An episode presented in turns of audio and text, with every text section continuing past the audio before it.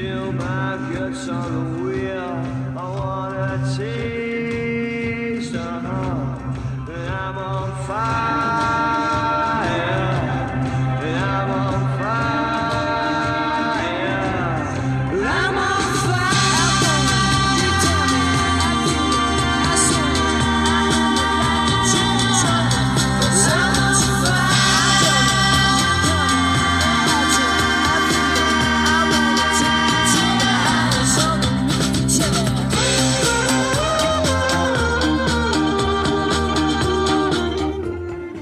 Hola, ¿qué tal amigos? ¿Cómo están? Bienvenidos una semana más al Free Hit Podcast, el podcast más cabrón del Fantasy Premier League en español.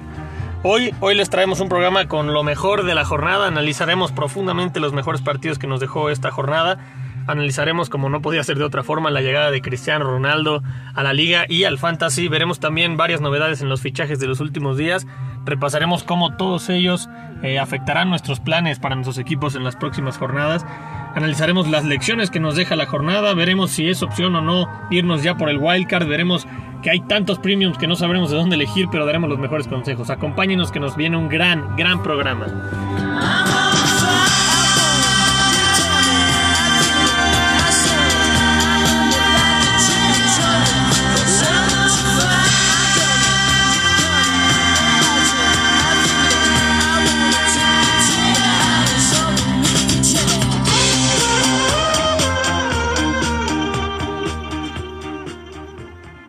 Bueno, para hablar de todo lo anterior, hoy tengo conmigo a dos verdaderos cracks del fantasy, ya los conocen, está con nosotros el día de hoy Cervantes. Cervantes, ¿cómo estás? Todo perfecto, mi José. Acá muy contento de estar de vuelta. Eh, le dimos rotación a, a, la alineación del free hit la semana pasada, pero acá está la alineación titular de vuelta. así es, así es. Y bueno, según, según lo que nos comentas entonces, Ilvirdo, que está hoy con nosotros, es el otro titular que nos acompaña. Eh, va, veremos, veremos si esta es la alineación titular, a ver qué dice a lo largo de la temporada. ¿Qué tal, Virdo? ¿Cómo estás? Hola, Jos, todo muy bien. Un gusto estar de nuevo aquí contigo y con, y con Cervantes. Se viene un programa muy jugoso y a demostrar el por qué Cervantes me considera ya de la alineación titular. así es, así es. Pues gracias por acompañarnos y, y si quieren vamos a entrar de lleno con, con, con lo mejor de la jornada. Como decíamos, el, Liverpool enfrentando al Chelsea, lo, lo, platicábamos en el programa anterior, iba a ser un, bueno, era un partido muy esperado y, y, la verdad es que terminó siendo un choque muy parejo y literal de dos partes. Un primer tiempo bastante, bastante movido, con llegadas, con, con golpes de, de, los dos lados y después un segundo tiempo mucho más, no sé, rocoso, porque el Chelsea recordó tiempos de Di Matteo y se echó para atrás debido a esa expulsión después debatiremos sobre eso, pero en general fue un buen partido, bien jugado tácticamente, no fue tan espectacular como se pensaba, pero, pero se jugó bien. Y a mí en lo personal el Liverpool me sorprendió con la, con la titularidad de Harvey Elliott, el joven maravilla ¿no? de, Liverpool, y el regreso de Robertson, ¿no? que al final a todos los que aún confiaban en Simicas y no están muy informados, no escucharon el podcast, eh, pues se decepcionaron. ¿no? Robertson regresó a la titularidad y, y Simicas, que lo había hecho bien, volvió a la banca. Eh, pero en general un buen partido. Liverpool con lo mejor que tenía y el Chelsea también, excepción de Thiago Silva que aún está pues, recuperando la forma. Pero tuvimos un partido bastante parejo. Unos dicen que el Chelsea dominó, las estadísticas no dicen, no hablan lo mismo, entonces pues no me voy a poner aquí a discutir desde el corazón, ¿no? ¿Qué, viste tú hoy, Cervantes? Bueno, no fue hoy, el sábado, el sábado, Cervantes. ¿Cómo viste este partido? Pues mira, Jos, la verdad es que creo que fue un partido bastante competido, como bien dices. Eh, la verdad es que hubo un rato donde el Liverpool empezó a asediar al Chelsea, ¿no? De hecho es cuando, cuando cae el gol. Yo difiero por ahí, leía los comentarios de algunos compañeros respecto a que el Liverpool había sido ayudado, ¿no? Eh, no, yo creo que tuvo buenos minutos el Liverpool, aunque sí queda a deber tras la expulsión, ¿no? Yo creo que todos esperábamos que Klopp ajustar un poquito las tuercas. Yo, yo esperaba el ingreso de Thiago un poquito antes eh, para meterle creatividad, para meterle variantes ahí en un ataque posicional contra un Chelsea muy, muy cerrado, ¿no? Como que necesitabas otro tipo de ataque, de rango de movimientos, de pases. y se volvió un tanto monótono, ¿no? No, no hubo forma de abrir este Chelsea, que la verdad, eh, de, las primeras que hizo, de las primeras cosas que hizo Tuchel desde su llegada al equipo londinense es asentar muy bien la defensa, eh, hacer un cuadro muy compacto con una columna bastante fuerte, eh, y pues nada, se volvió impasable, fue un 1-1 muy clavado, y, pues nada, nos quedamos con las ganas de, de ver un poquito más de emociones. Así es, creo que Chelsea fue, fue muy sólido y como dices, faltaron quizás emociones en esa segunda parte y coincido con lo de Tiago, quizá haberlo metido un poco antes hubiera cambiado las cosas, ¿no? Tiago es ese, quizá tiene ese toque diferencial. Y al final, pues en el fantasy, Salah marcando el gol de Liverpool, eh, siendo importante para los que aún le confiaron la capitanía, aún considerando el partido que tenía enfrente, ¿no? Y, y Havertz, que, que es un jugador no tan caro en el fantasy, pero que volvió a dar resultados, gran gol de cabeza. Y bueno, pues tuvimos una vez más un gran Marcos Alonso, eh, que seguramente perderá la titularidad en próximos partidos con Chilwell, y Rhys James, que muchos habían corrido a comprarlo y ahora pues tiene esta expulsión y creo que fue eh, hizo un menos uno. Virlo, ¿tú, ¿tú qué nos puedes decir de este partido? Fue un partido bastante dinámico, creo que tuvo de, de todo a lo largo de los 90 minutos, si bien a partir de la expulsión no le quedó más que echarse para atrás al Chelsea. Eh, en un inicio lo hicieron bastante bien, tuvieron llegadas, también es cierto que Liverpool los asedió y la falta de, de pericia o, o, eso que quedó de ver el, Liverpool para poder llevarse los tres puntos, considerando que el Chelsea se había quedado con uno menos, es producto de la, del bien hacer del Chelsea defensivamente, que como ya destacaban, desde la llegada de, de Tuchel ha sido excelente en temas defensivos. Mendy me parece que se infló de, de, paradas. Eh, los, los, defensas lo hicieron bastante bien. Obviamente Marcos Alonso, que siempre corre como pollo sin cabeza, pues al quedarse con uno menos, retrasó un poco más su, su posición. Eh, sí fue un punto repartido, pero el, el, Chelsea creo que, que se lleva un, mejor sabor, ya que el Liverpool, como bien comentaba Cervantes, quedó a deber. Lo que me, lo que me sorprendió de, de la alineación de, del Chelsea es que solamente hubo un cambio. Nos esperamos, y ya lo habíamos comentado en el podcast, una especie de, de ruleta, pero pues el único cambio fue la incorporación de Kanté por Kovacic y pareciera ser que los escoltas de Lukaku eh, por ahora son Mount y Kai Havertz. Sí, ellos parece que son los que van a tener el lugar fijo. Y Mount, ahora que lo dices, me recordó en algunos momentos, no quiero decir una tontería, en algunos puntos del partido le vi cositas de, de Hazard, ¿no? En, su mejor momento. Obviamente no, tiene la velocidad que Hazard tenía, tenía pero, pero creo que Mount es bastante peligroso y, y, puede ser un muy buen tridente este si le dan continuidad. Y obviamente, en el segundo tiempo no, no vimos al Chelsea, que vamos a ver el resto de la temporada justo por la expulsión. Pero yo le vi grandes cosas a este, a este Chelsea en el primer tiempo, en el, en el tridente ofensivo, y creo que puede ser muy interesante. Lukaku obviamente es peligrosísimo y, y tanto para el Chelsea, digamos, real como para Fantasy es un gran, gran, gran elemento que sin duda pues le va a dar alegrías a la afición, ¿no? En este caso Van Dijk lo tuvo en el bolsillo, ¿eh? pero, pero lo siento. ya, ya, ya se nos empezó a perder ahorita un poco, José, hay que cortarle el micrófono. Sí, pero... sí, se, se, me, se, me, fue choco el, el, análisis, pero no, la verdad, buen partido también de los centrales. ¿eh? Se enfrentaban a un Lukaku que es una potencia y Matic y Van Dijk, pues lo hicieron bien. A mí me parece que lo hicieron bien y esto lo digo totalmente sin el corazón en la mano.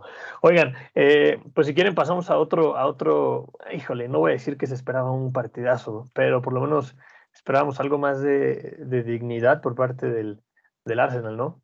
Un, Empiecen ustedes, yo, yo, yo con el Arsenal no me quiero ensañar. ¿Qué te pareció a ti, Cervantes, el, el City contra el Arsenal 5 a 0? Pues mira, eh, por ser un poco noble y ahora sí que es un equipo que, pues no, no lo puedo odiar porque mi querido hermano Diego eh, es fiel admirador de este equipo, pero la verdad es que vive un estado muy triste este equipo, ¿no? La verdad es que yo diría que el Manchester City le mete un 5-0 ni siquiera pisando el pedal a fondo, ¿no? Esa es la impresión con la que nos quedamos. Es un 5 0 eh, un poco relajado, un 5 a 0 que repite la tónica de los últimos enfrentamientos entre el City y el Arsenal, donde pues, es un concierto de un solo lado, ¿no? El Arsenal eh, renuncia por completo a competir el partido, se reconoce como inferior, pero no solo se reconoce como inferior, sino que no se le ve ningún plan, ningún modelo de juego, ninguna propuesta. La verdad es que lo del equipo de Mikel Arteta es triste, muy triste esta temporada. Creo yo que está naufragando desde la temporada anterior. Creo yo que ha perdido también la confianza de sus jugadores en él. Ha tomado ciertas medidas que no sé si, si ha mostrado la empatía y el tacto suficiente para liderar un grupo. Y pues nada, para mí es un proyecto que ahorita divaga en la nada, ¿no? Eh, el equipo de Guardiola, como comentábamos la última vez que, que platicamos, eh, poco a poco va cogiendo ritmo, ¿no? Eh, se ve más asentado en, en, el modelo de Guardiola, eh, empieza a entender un poco más lo que espera Pep de él. Y pues nada, salió Ferran igual en, en plan grande, parece que va a ser la apuesta como, como el recurso de nueve en varios tramos de esta temporada. Y, y nada, ¿no? Eh, vemos al, al City recuperando sensaciones, mostrándose como el equipo potentísimo que es, como el campeón de, de la Premier y, y, nada, diciendo presente. ¿Cómo vieron ustedes? Yo estoy este de acuerdo. Y, y, creo que yo tengo algunos apuntes con, con lo que decías de, de cómo el, el, Arsenal le cede la iniciativa. Creo que Arteta le, tiene demasiado respeto a su maestro Guardiola y desde ver la alineación eh, con, con, cinco atrás eh, y, y, qué nombres, ¿no? Holding, Colasina, Chambers, por favor. Eh, pero bueno, se intentó proteger con estos tres centrales y obviamente no funcionó. Puso a Shaka con Odegaard en el centro. Eh, estaban Smith Rowe y también por ahí, pero creo que se lo come Guardiola porque tácticamente es muy inteligente. Walker y Grealish en su momento daban amplitud y Cancelo y Walker, como seguramente ya han visto en otros partidos, juegan como estos falsos laterales que se meten de interiores.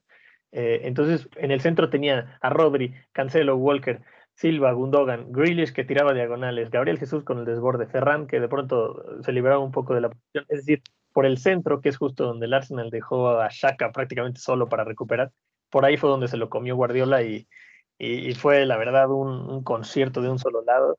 Como dices, tristísimo lo del Arsenal y, y no hay por dónde cogerlo, la verdad.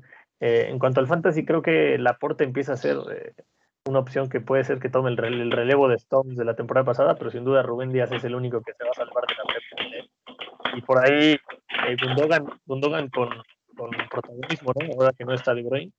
Y sí, como dices, ojo con Ferran Torres, que es una gran, gran opción en este inicio de temporada. Pirdo, ¿tú qué nos puedes decir de este partido? Pues realmente no, mucho ya que han, han comentado lo, lo, más relevante sobre ello. Del Arsenal, pues se vio inoperante, sin idea, divagando. Del City, pues es una máquina que comienza a aceitarse y, que va a, avasallar a, sus contrincantes. Es de destacar el uso que ha hecho de Ferran Torres colocándonos en el centro del ataque. Esta ocasión le rindió frutos con dos goles y una asistencia, aunque en partidos pasados ya había generado mucho. Y también me, llama la atención el haber movido a Gabriel Jesús a la derecha. Sé que con la selección de Brasil en ocasiones llega a jugar en, esa, en esa posición, pero es, es, algo nuevo para él desde que está en el City y se ha convertido en uno de los jugadores más destacados de, de los Citizens, cuando en un inicio probablemente no lo hubiéramos considerado ni siquiera en el top 3 de jugadores a tener en cuenta en el, en el City.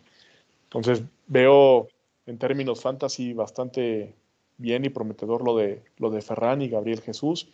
Y en defensa, como lo comentabas, Laporte parece ser que, sí, que, que, se quedará con el relevo de Stones, como bien lo comentaste, José. Ok, pues sí, grandes opciones a considerar. Oigan, y vamos a repasar lo que pasó con el Tottenham, eh, que le gana 1-0 como local al Watford. Un Watford que para mí dio buena cara, obviamente por, por individualidades no tenía muchas posibilidades, pero para mí que lo hizo muy bien, se les vio bien por algunos tramos de partido.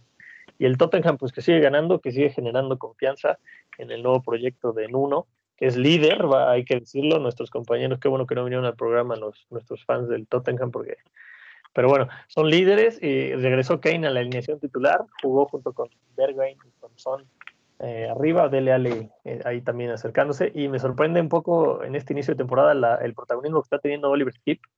Creo que es un jugador muy importante, había jugado con el Norwich la temporada pasada y está tomando ese papel y esa confianza que le está dando Nuno. Y creo que le viene muy bien al, al Tottenham. Y luego, en cuanto a la defensa, lo habíamos dicho en, la primer, en el primer programa, Davinson Sánchez y Eric Dyer, siendo una defensa solidísima en este inicio de temporada, desde el partido que jugaron contra el City en la jornada 1 se vio, eh, bueno, sorprendieron y sin duda creo que pueden ser también buenos elementos para el fantasy, ¿no? Ahora que, que llega eh, Emerson a jugar como lateral derecho, sin duda potenciará la defensa y terminará con las, con las esperanzas de titularidad de Tanganga, ¿no? Que lo ha hecho también muy bien. Y pues qué decir de Reguilón, que es un, un gran jugador. Si quieres, ahora empiezo contigo, Virdo. ¿Tú, ¿Tú qué nos puedes decir de este partido? La verdad, fue un partido más peleado de lo que se esperaba, ¿no? Sí, de acuerdo. Comentábamos que, probablemente Hummingson podría eh, llevarse buenos puntos, que lo hizo, pero no fruto de un solo gol, que fue lo que terminó sucediendo. Un gol pues un poco afortunado, ya que su centro tiro terminó en las redes, no sé si esa era su intención, lo dudo, pero un gol al fin y al cabo que le otorgó 10 puntos. Como lo decías, el regreso de Kane es de, fue de lo más destacable, así como la cara que dio el Watford, que, que sí le puso, no se la puso fácil a, a, los Spurs, que por el momento los veo muy sólidos, pero también con un poco de falta de idea en ataque. Eh, han jugado de manera muy pragmática, resultadista, pero ahí están como líderes, tres goles, lo que ha significado tres victorias, nueve puntos y cero goles encajados, que como ya bien como lo decías, se debe a esta defensa tan sólida y sorprendente por quienes son quienes lo, la conforman. Claro, yo no creo que, que, los aficionados del Tottenham tengan ninguna queja ahorita contra uno, ¿no? Cervantes, ¿tú qué nos puedes decir? No, pues mira, eh, complementando un poquito lo, lo que vienen eh, diciendo en este segmento de los Spurs, eh, yo creo, y no es ningún ataque para nada los Vite, pero, pero yo, yo creo que han sido mejores los resultados que el rendimiento del equipo y creo que en eso podemos estar de acuerdo, ¿no? Eh, digo, también creo que ha sido muy inteligente en uno, no, no, no, ha sido nada fácil gestionar este arranque de temporada cuando su máxima estrella eh, eh, apunta a irse del equipo, admite en público que se quiere ir, no se presenta a entrenar, no tienes otro atacante, eh, terminas de armar el plantel casi casi sobre el último día de, del mercado de transferencias, ¿no? Se va Urier, llega Emerson. La verdad es que no ha sido sencillo. Eh, creo que la plantilla del, Tottenham es buena. Eh, Nuno repite la fórmula que, que utilizó en, en Wolves, ¿no? Eh, formar un bloque muy, muy sólido atrás, eh, muy compacto eh, y ser un poco más reactivo en, en su propuesta de juego, ¿no? Eh, dependiendo cómo lo plantea el rival, cómo se presenta y dándole mucha libertad al ataque, ¿no? Obviamente siempre teniendo como un punta que sea un poco más referencia, en su momento era Raúl, hoy en día será Harry Kane, eh, que aunque Hyun-Min lo hizo bien, creo que definitivamente será el plan A, y rodearlo de, de, gente un poquito más hábil y que necesite esos espacios, ¿no? Y que se beneficie de ellos, llámese Hyun-Min Son, llámese Lucas Moura, Dele Alli, etcétera. Entonces, creo que, creo que va a ser un equipo interesante con espacios. No veo al Tottenham como protagonista, pero bueno, está muy sólido. Definitivamente en lenguaje del fantasy creo que sí o sí hay que considerar eh, elementos de su defensa. Y, y, pues nada, a ver, a ver cómo se desenvuelven. Una de esas me calla la boca y termina entrando a Champions, pero yo lo veo un poquito más abajo de esos cuatro puestos. Y pues definitivamente un buen arranque para los de Nuno. Así es, así es, y, sin duda nos pueden sorprender porque no, no dábamos un peso por ellos al principio, eh, pero creo que empezaron bastante bien y pueden mantener el paso el, equipo de, Nuno. Y hablando de Nuno, pues los Wolves, eh, ahora de Bruno Lage, eh, que mantienen lo, la herencia, digamos, de, de, de, Nuno en cuanto a la formación táctica que están utilizando, perdieron en casa 0-1 con el Manchester United, eh, un Manchester Cervantes, estarás contento. Utilizaron nuevamente a Greenwood como centro delantero, quizás su último partido ahí, ya que llegó CR7, hablaremos de eso más adelante.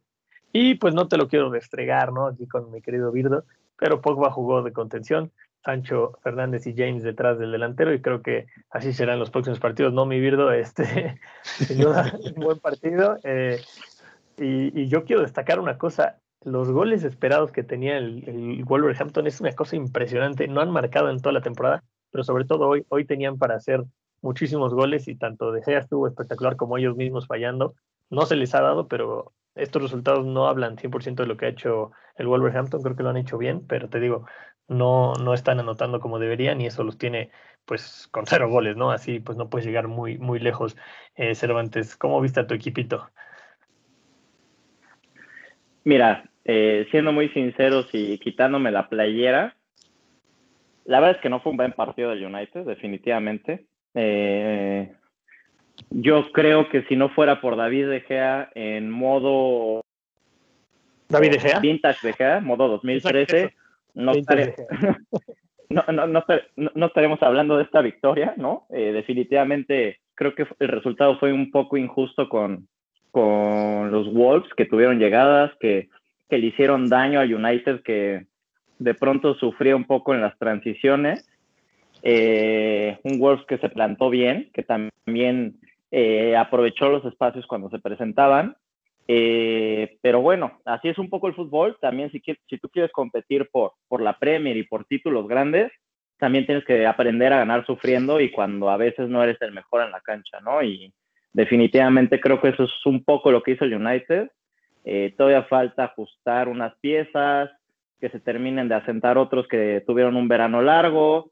Eh, gran noticia ya el ingreso de Barán en el 11, lo vi bastante sólido, lo vi bastante bien. Eh, ver a en plan grande definitivamente es una muy buena noticia. Y sí, tal vez, tal vez Pogba jugó este fin de semana ahí, pero habrá que ver cómo se desarrolla la temporada, porque mira, volviendo un poco al, tema que comentábamos antes, ¿no? Creo yo de pronto cuando juegan con este 4-2-3-1 con Pogba y alguien más en el medio campo, el United se vuelve muy predecible. Eh, le cuesta mucho, eh, de pronto carece de ideas y de otro tipo de movimientos.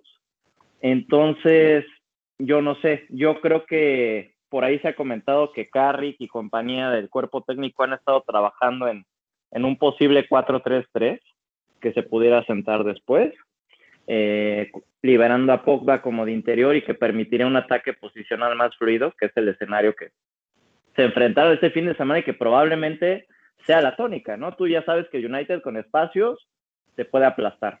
Entonces, definitivamente tú prefieres cederle el balón, que es un escenario que le cuesta un poquito más, y, y lo vimos este, este domingo, ¿no? Eh, creo que Jadon Sacho definitivamente todavía, todavía le falta. Eh, también trae un poquito de carga, se ve eh, de estrés, de, lo que se espera de él. yo creo que ahí también el fichaje de Cristiano, que lo comentaremos evidentemente más tarde, va a llegar un poquito a, a quitarle ese peso de sus hombros.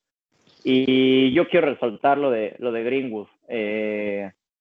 yo quiero lanzar un reto, de hecho, en este podcast, eh, a mi amigo Enrique Vite, que dice que es malísimo. Yo no sé, yo creo que estuvo viendo el fútbol. Yo, yo creo que el United lo ve de espaldas o algo, porque yo no sé eh, a este chaval donde dicen que no tiene talento, pero para mí es un jugadorazo. Para mí, junto con Phil Foden, Mason Mount, eh, representan las máximas aspiraciones del fútbol inglés de cara a los próximos años y representa todo lo que es un atacante moderno, ¿no? Versátil, ambidiestro, con gambeta, tiene remate, te puede jugar en banda, te puede jugar como referencia. Y si bien eh, Cristiano yo lo veo entrando como el nueve titular, definitivamente, yo creo que minutos no le van a faltar a Mason Greenwood, ¿eh? Y yo le decía, yo les decía en el chat que tenemos ahí del Free Hit Podcast, que yo le apuesto una botella al señor Enrique Vite a que Mason Greenwood acumula 15 goles y 15 asistencias en todas las competiciones este año. Ahí está el resto. ambicioso, pero queda grabado. Veremos si el abuelo toma el reto. Ya lo escucharemos en el siguiente programa si nos acompaña y se hará oficial, ¿no? Queda, queda grabado de todos modos. Pero así es, el Manchester con, con pues también un buen inicio y, veremos qué tal responden ante el, calendario que no les viene tan fácil. Oigan, si quieren vamos a repasar rápidamente el resto de los resultados de la jornada. Eh, tuvimos el, el, sábado de la mañana, ya lo comentamos, el City inició goleando al Arsenal. Después en el carrusel del mismo sábado, el Vila empató 1-1 con el Brentford, por fin anotó Tony para los que todavía le tenían fe en el Fantasy.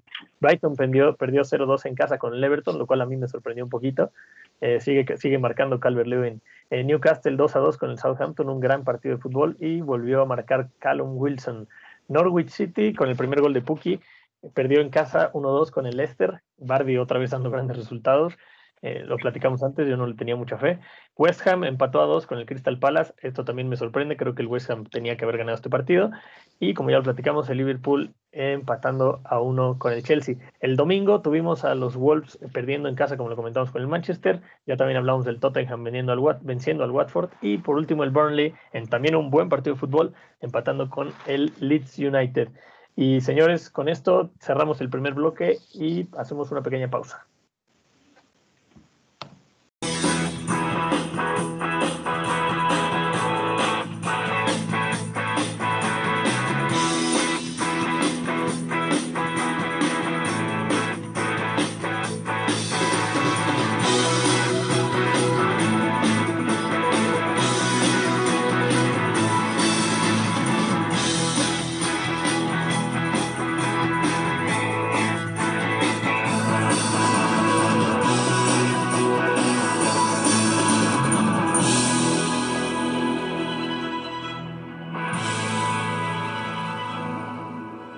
Bien, seguimos aquí en el Free Hit Podcast. Gracias por seguir acompañándonos. Ahora vamos a meternos de lleno con el tema de los últimos días, la llegada de Cristiano Ronaldo, el regreso de Cristiano Ronaldo al Manchester United.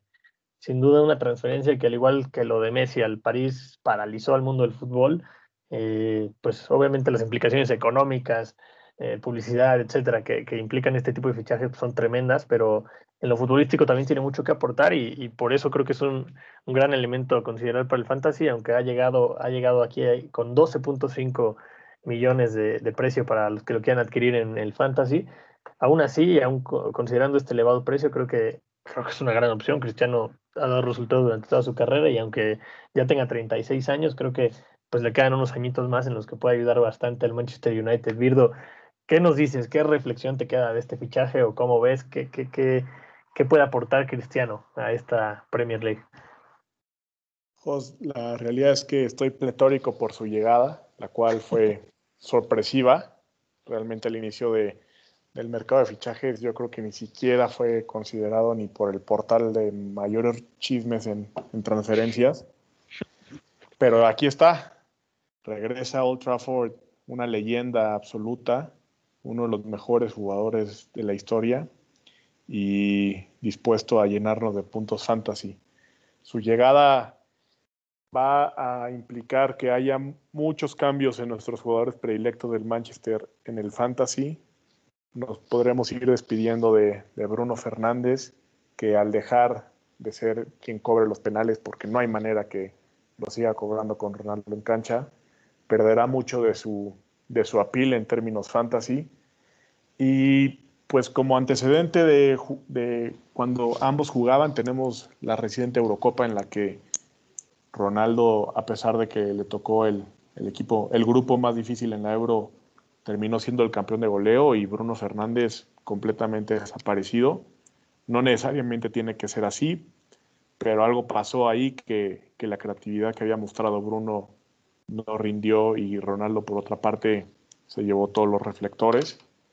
Y viene un jugador que a lo largo de su carrera ha marcado una brutalidad de goles, ha dado cientos de asistencias y eso solo nos puede hacer más complicado el elegir a un equipo. Como ya lo decías, Cristiano es, un, es una grandísima opción a tomar en cuenta. Estuve repasando algunos de sus números cuando estuvo en la Juve y en la temporada recién terminada eh, en, en, 33 partidos tuvo 29 goles y dos asistencias. Lo que, da un, un total de 31, 31 participaciones en gol. Y si lo comparamos con, con Harry Kane, eh, Cristiano tuvo muchísimo más goles, de, 29 de, Ronaldo a 23 de Harry Kane, aunque Kane nivela y supera en, los términos totales de participación en goles, ya que tuvo 14 asistencias. Después, si nos... Sí, sí, entre Kane y Ronaldo. ¿Sí? ¿Decías? Si, si nos vamos más atrás, tenemos a, a Jamie Vardy como el jugador más destacado de hace dos temporadas en la Premier League con 23 goles y 7 asistencias, lo que da un total de 30 participaciones. Pero si nos vamos a la temporada pasada de Ronaldo, Ronaldo lo supera. Y si nos vamos a la, a la antepasada, Ronaldo también lo supera con 35 participaciones en goles. Después, si, otra vez nos vamos un poco más atrás, encontramos a Salah como el máximo anotador de aquella temporada 2018-2019 con 22 goles y dos asistencias, dando un total de 34 participaciones.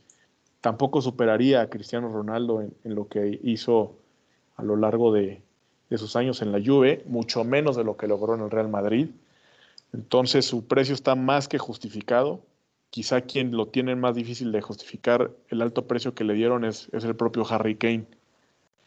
El problema de Cristiano es que el tenerlo en nuestro equipo junto con otro premium haría que se nos fuera un más o menos, bueno, sí, un cuarto de nuestro presupuesto en tan solo dos jugadores. Tener a Salaya Cristiano, que ahora mismo parecería un must, se comería un cuarto de nuestro presupuesto.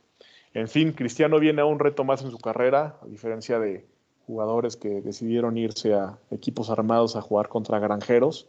Cristiano viene a un Manchester United que no es. Ha salido en madridista, señores, ha salido en madridista, pero esto es la Premier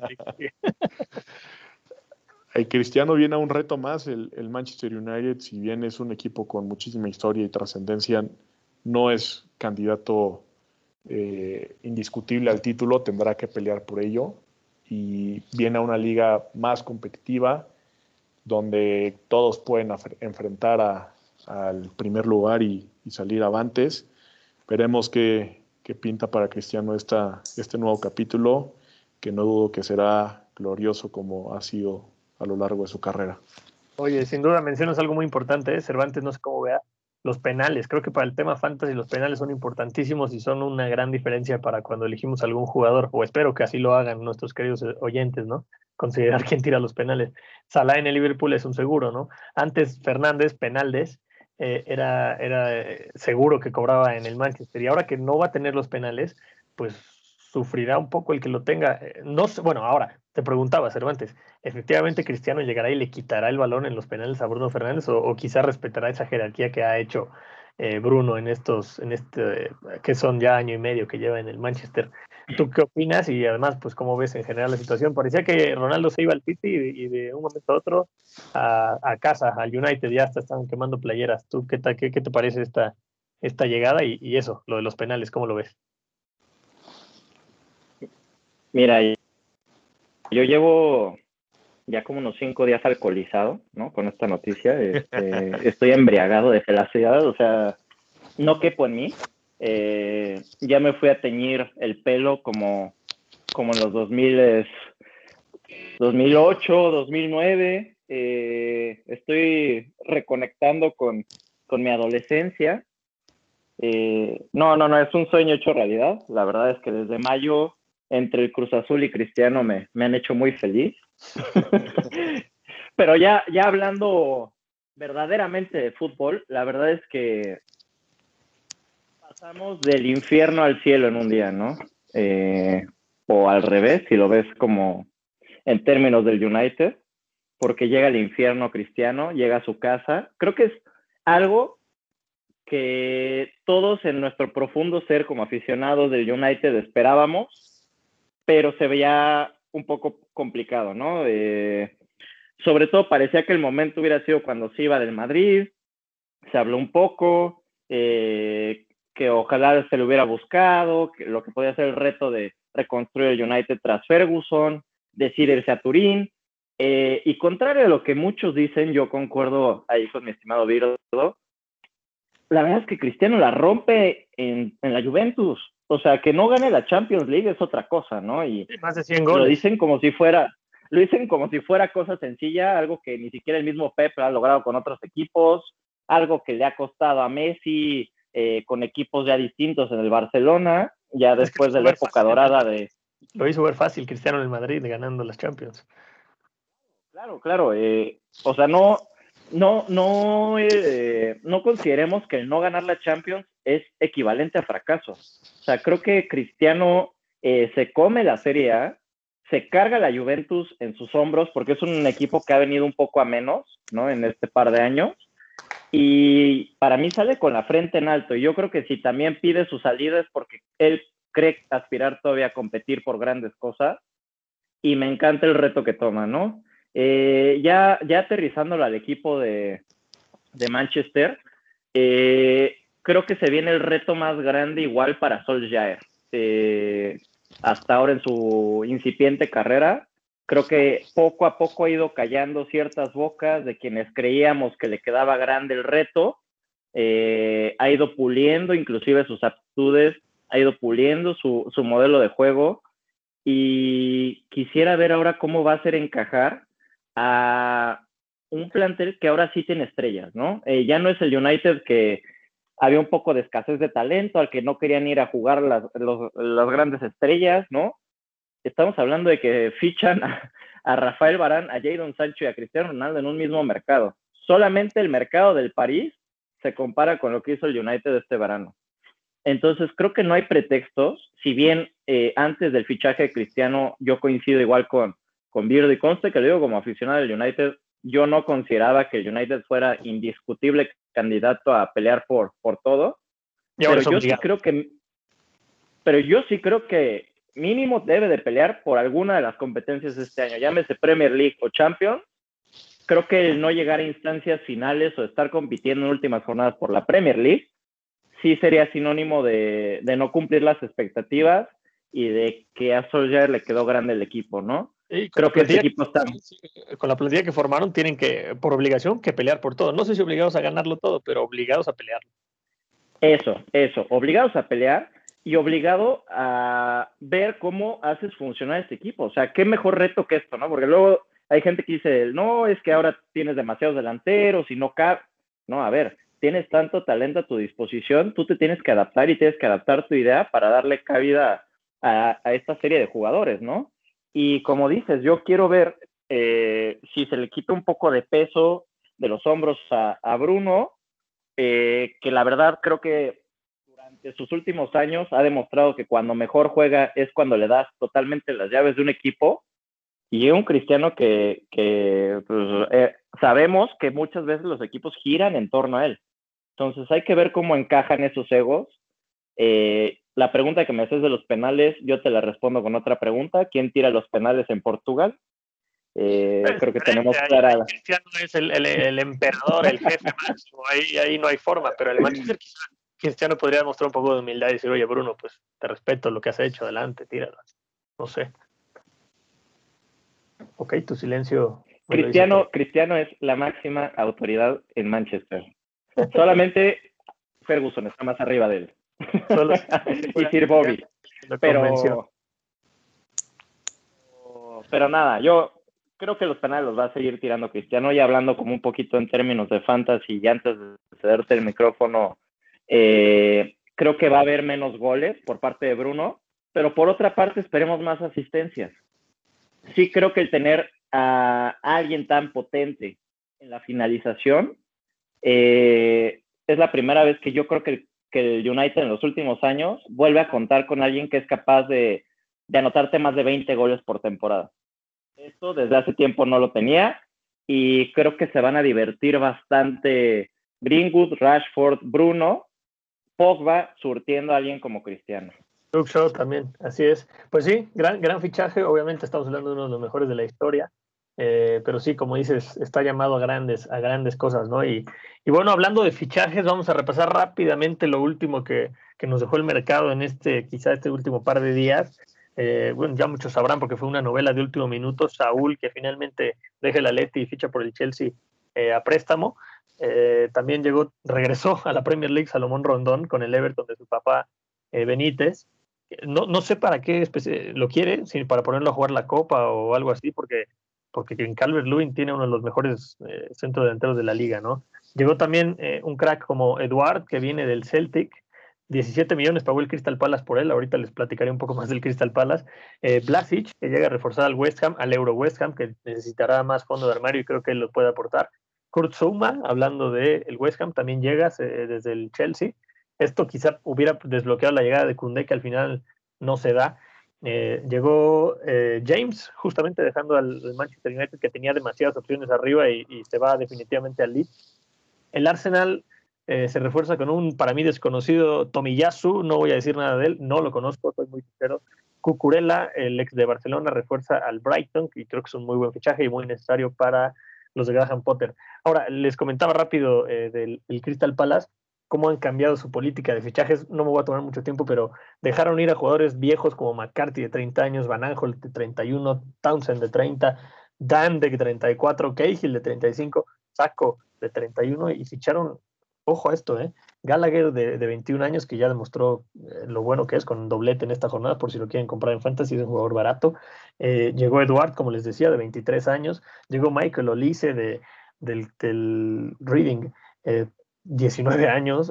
también llegó Anderson, 25 años. Mark Wehi, también ex central del Chelsea por 21 años. Y Will Hughes, de 26 años, que viene un poco expulsado del, del Watford creo que son fichajes que revolucionarán al Crystal Palace y ¿por qué lo digo? Porque creo que son buenos elementos ahora que empiecen a jugar porque Ulisse y ese no están jugando en el Crystal Palace para considerar el fantasy son jugadores baratos y que pueden ayudar mucho a su equipo. Yo tengo fe en este Crystal Palace.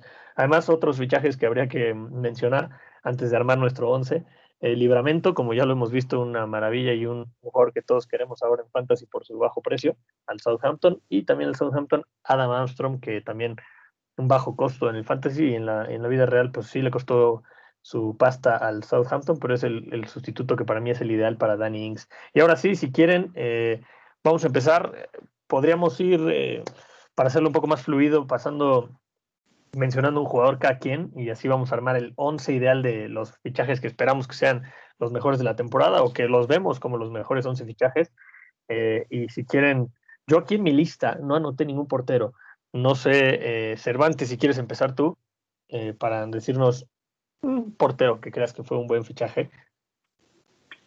Mira, justo, justo hoy que estaba armando mi once, eh, me encontré con esa, con esa disyuntiva. La verdad es que no veo alguno que diga, llegue a establecerse como titular y a cambiarle la dinámica a su equipo. Creo que los equipos que ficharon arquero fue un poco más por cubrir eh, la alternancia o un segundo puesto ante cualquier lesión.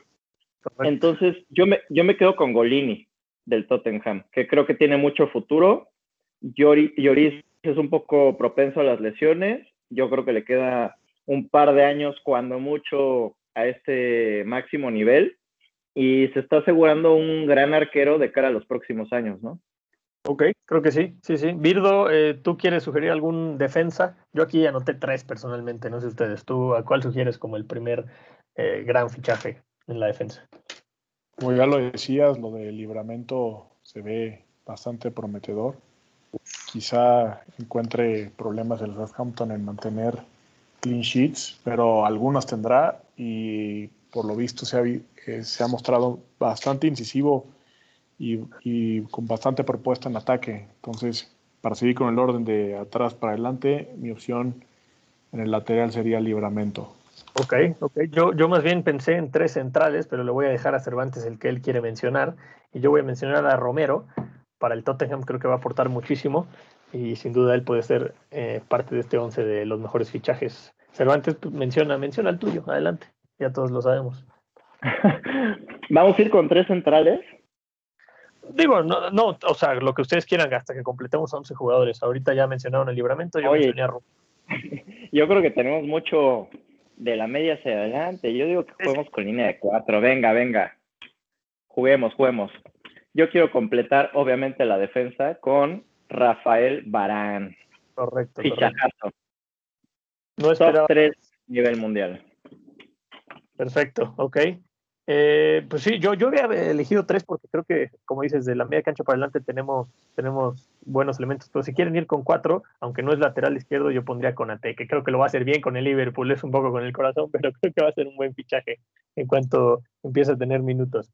Eh, entonces cerraríamos así nuestra arbitraria línea de cuatro con Conate como lateral. De hecho, era mi, era mi otro central ¿eh? en la lista, así que te lo aplaudo, Jos. No, no, estamos mal, no estamos mal. Eh, en el medio campo, eh, Birdo puede sugerir algún, algún centrocampista, no por las bandas, si tienes algún, algún contención o interior que pueda completar este once.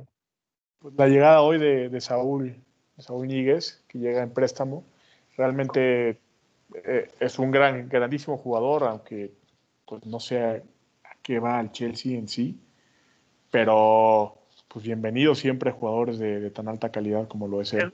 Es, muy bueno y si quieren saber un poco qué va el Chelsea, los invito a que vean la, la transmisión que hizo hace un rato Ibai Llanos, que lo entrevistó, la verdad, una entrevista de calidad. ¿eh? Nunca, nunca escuchas a un jugador decir tantas cosas sobre su fichaje. Ahí lo pueden escuchar, creo que en Twitter.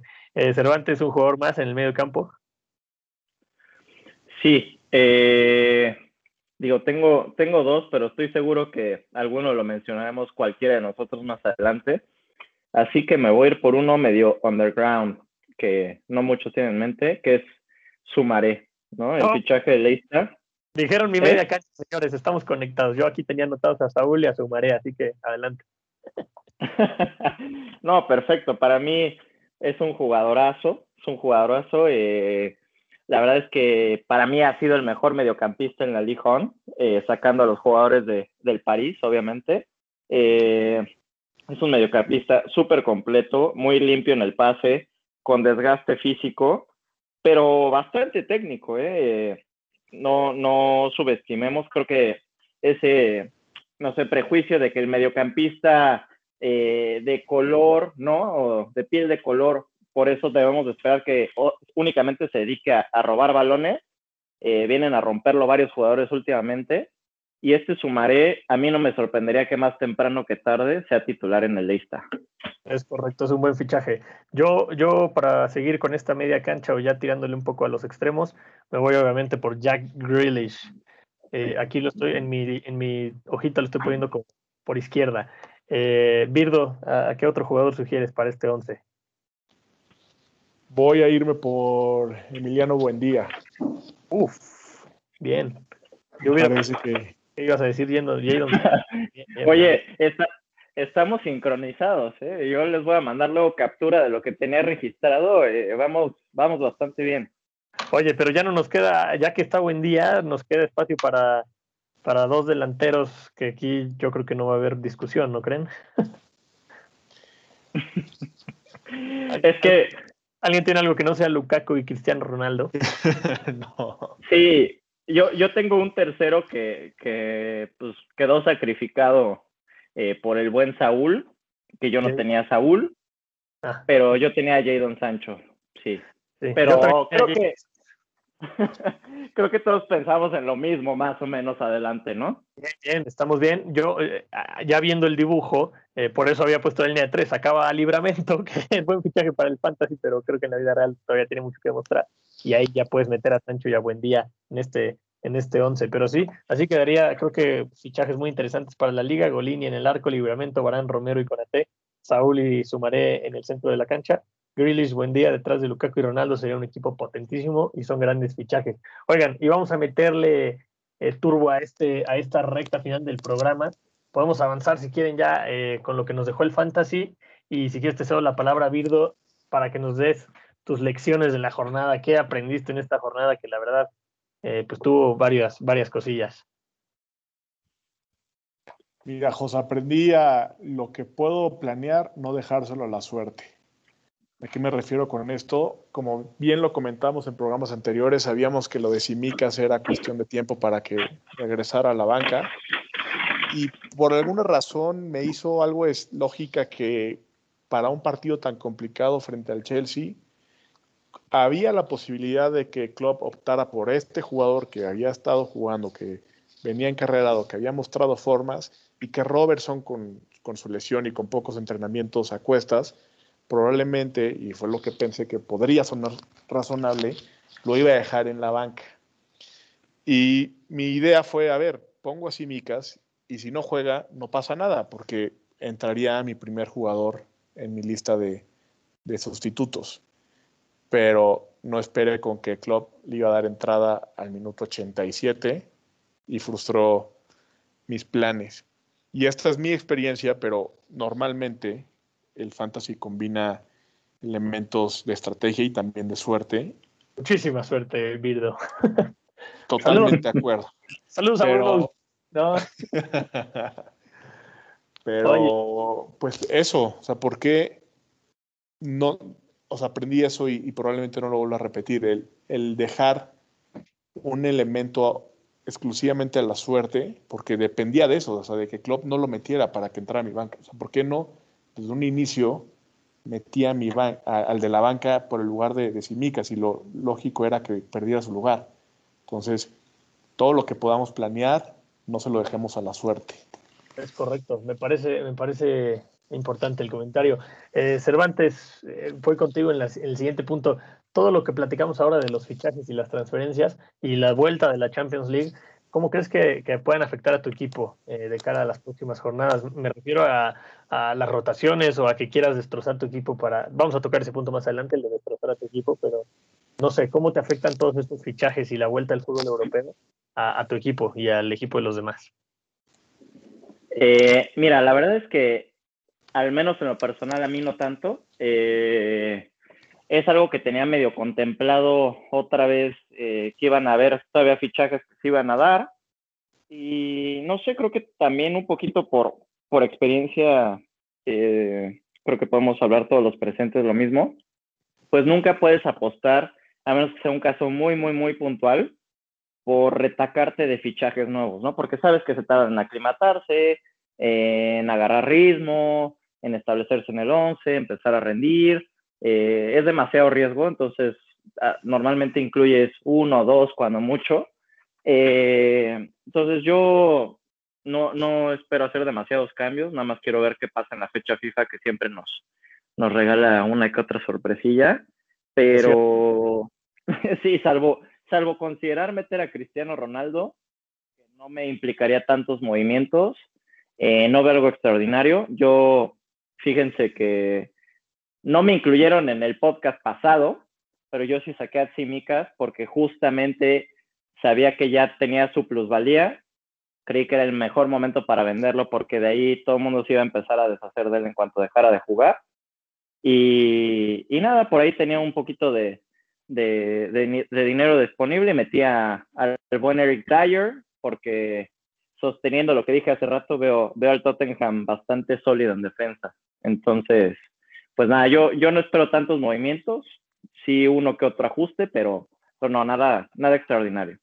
Oye, este, pues sí tienes razón, la verdad, hay algunos que destrozarán su equipo por los fichajes que llegaron, ¿no? Eh, y hablando de esto, Birdo, ¿cómo encarar una planeación eh, a medio, a corto y medio plazo? Porque creo que los calendarios, sobre todo para el Manchester, cambiarán un poco, la suerte se les irá. El Aston Villa se complica mucho en su calendario, el Manchester no tiene muy buenos partidos en los próximos 5 o 7 partidos.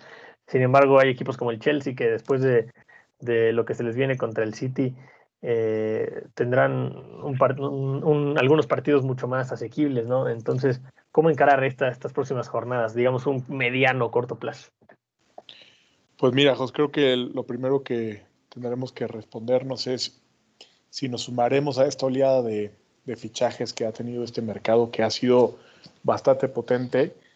Ah, podrá ser el caso de Cervantes que sus respectivos equipos no requieran de tantos movimientos, pero si no, ahí está la opción de la wildcard disponible para quienes quieran subirse desde una vez a, a todos esos trenes, especialmente al de, al de Cristiano que, que se ve prometedor.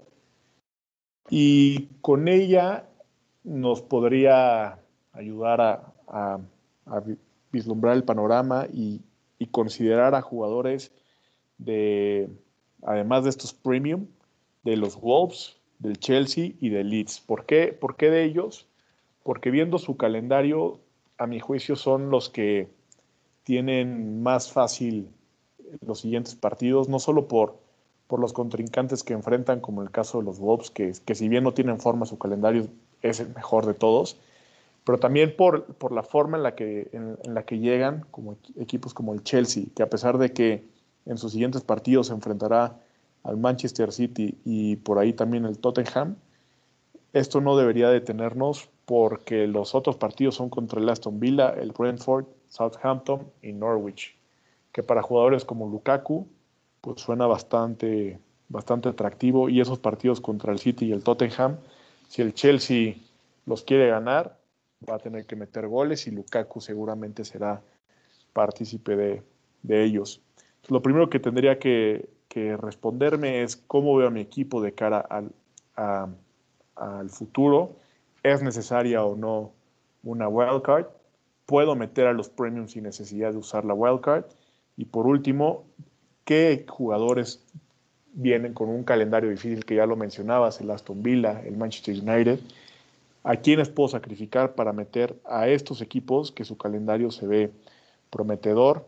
Los Wolves, repito, con el calendario más asequible a priori, no han tenido resultados, pero quienes hayan visto sus partidos podrán haberse dado cuenta de lo mucho que generan y que les ha faltado un pelito para, para no solo marcar los goles, sino para ganar esos partidos.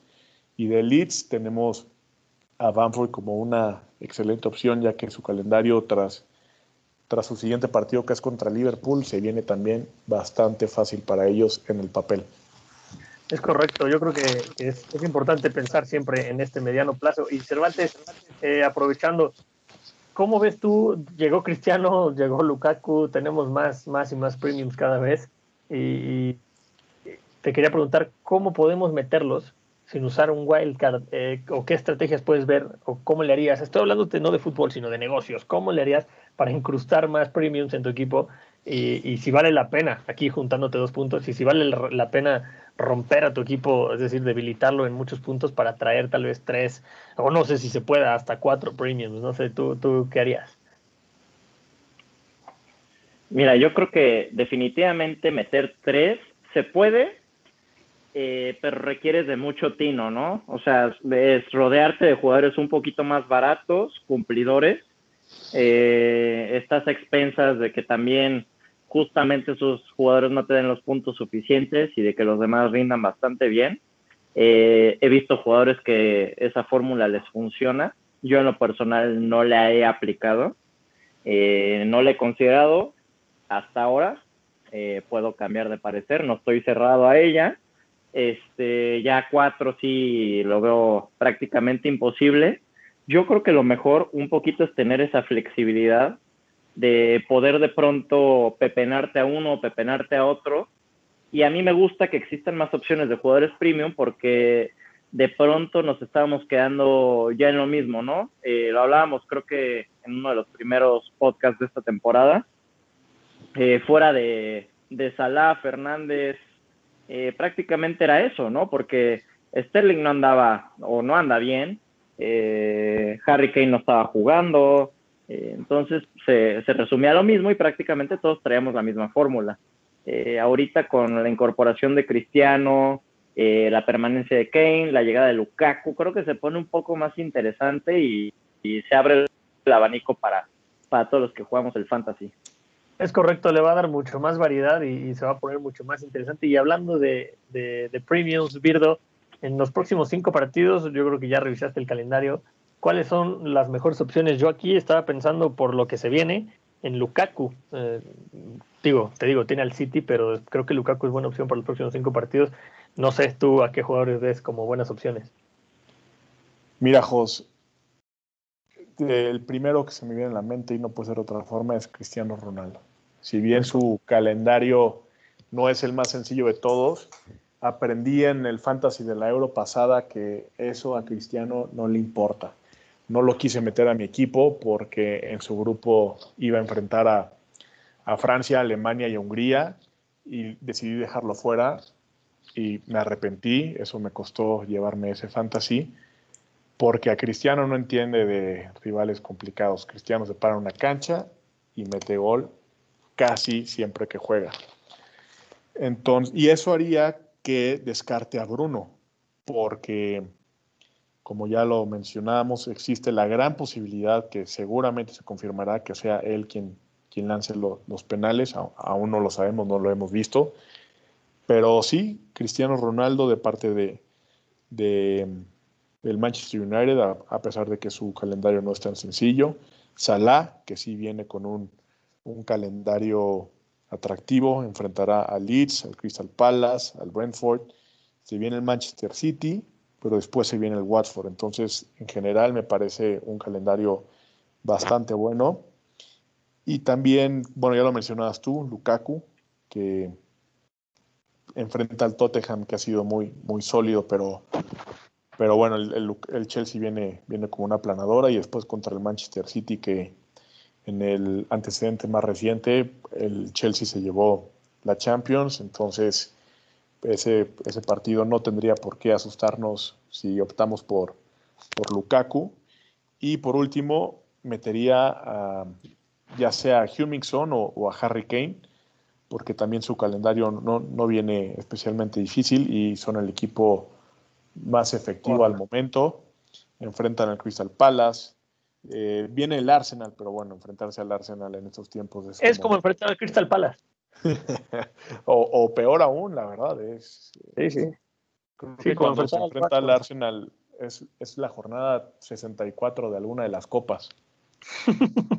sí, sin duda el Tottenham lo tendrá, lo tendrá más accesible. Y rápidamente para terminar con este bloque, Cervantes, eh, hablamos mucho de los premium, hemos hablado en capítulos anteriores de, de los jugadores baratos, pero ahora que, estaremos un poco destrozando nuestros equipos, ¿qué jugadores de costos medios podrían aún así ser opciones, ¿no? Porque muchas veces al intentar ir por un premium, pues no vas a tener dinero para un, jugador medio y te vas a ir por uno barato, pero creo que hay algunos que se salvan. Yo personalmente pensaba en Greenwood, que tiene buena forma, aunque no sabemos ahora que llega Cristiano, o quizá Kai Havertz. ¿Tienes alguna otra sugerencia para esta zona de jugadores medium cost?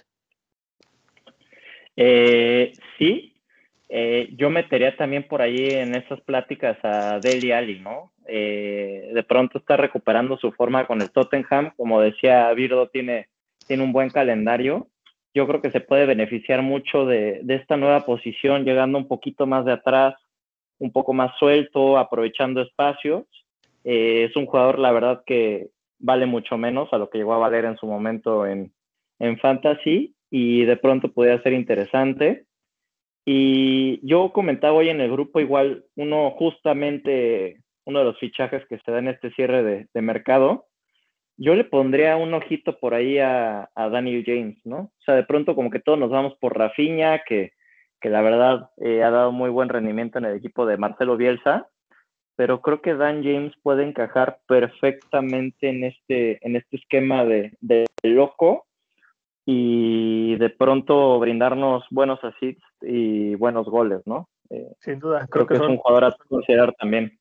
Sí, sí, sí, me parecen muy buenas opciones. Eh, ahora que todos empiecen a destruir sus equipos para traer a, Cristiano Ronaldo o a Lukaku, ¿no? Pues muy bien. Oigan, antes de, irnos, vamos a revisar rápidamente la guerra de capitanes que tenemos acá con los participantes del podcast. Tenemos un nuevo líder que es su servidor con 62 puntos en, esta elección de capitanes. Esta jornada me fui con Antonio en lo personal, 22 puntos, gran resultado, el mejor capitán de la jornada para mí. Eh, Benrama para Sasa, no le dio resultados, cuatro puntos, qué mala suerte tiene Sasa con los capitanes. Cervantes se fue por Grealish, le dio 12 puntos, que es como un básico para un capitán. El abuelo eligió a Son, le dio 20 puntos, respondió a la confianza. Emma Vite, eh, como, como yo, se fue con Antonio. Y Birdo, igual que el abuelo, se fue con Son y fueron 20 puntos. La tabla en total estoy yo con 62 puntos con mis capitanes, Birdo con 60. Sasa no lo ha hecho bien con sus capitanes y lleva 30. Esto, les repito, lo hacemos para, que, para entender todos, tanto ustedes oyentes como nosotros, la importancia que es elegir a, un buen capitán y veremos al final de la temporada pues qué distancias no tenemos entre nosotros mismos eh, simplemente en la elección de capitanes. Y bueno, señores, rápidamente en la, en la tabla, en la, perdón, en la liga oficial del Free Hit Podcast tenemos a un, eh, a un líder, Andrés Villalón, y a un sublíder, Jorge Villalón, su servidor, mi hermano y yo. Estamos aquí liderando la tabla, humildemente la familia Villalón liderando eh, la, la, liga oficial del Free Hit Podcast. Virdo Mazo, miembro de, del podcast, está en tercer lugar y por ahí tenemos a, Cervantes en sexto, bien, bien, bien. Eh, Marco Cue y Diego Villalobos completan el top 5. El Cervantes está ahí amenazando con entrar en zona europea, digámoslo así. Señores, con esto estamos terminando el programa y pues quiero agradecerles por haber estado con nosotros. Eh, empezamos contigo, Birdo. ¿Alguna palabra para despedir?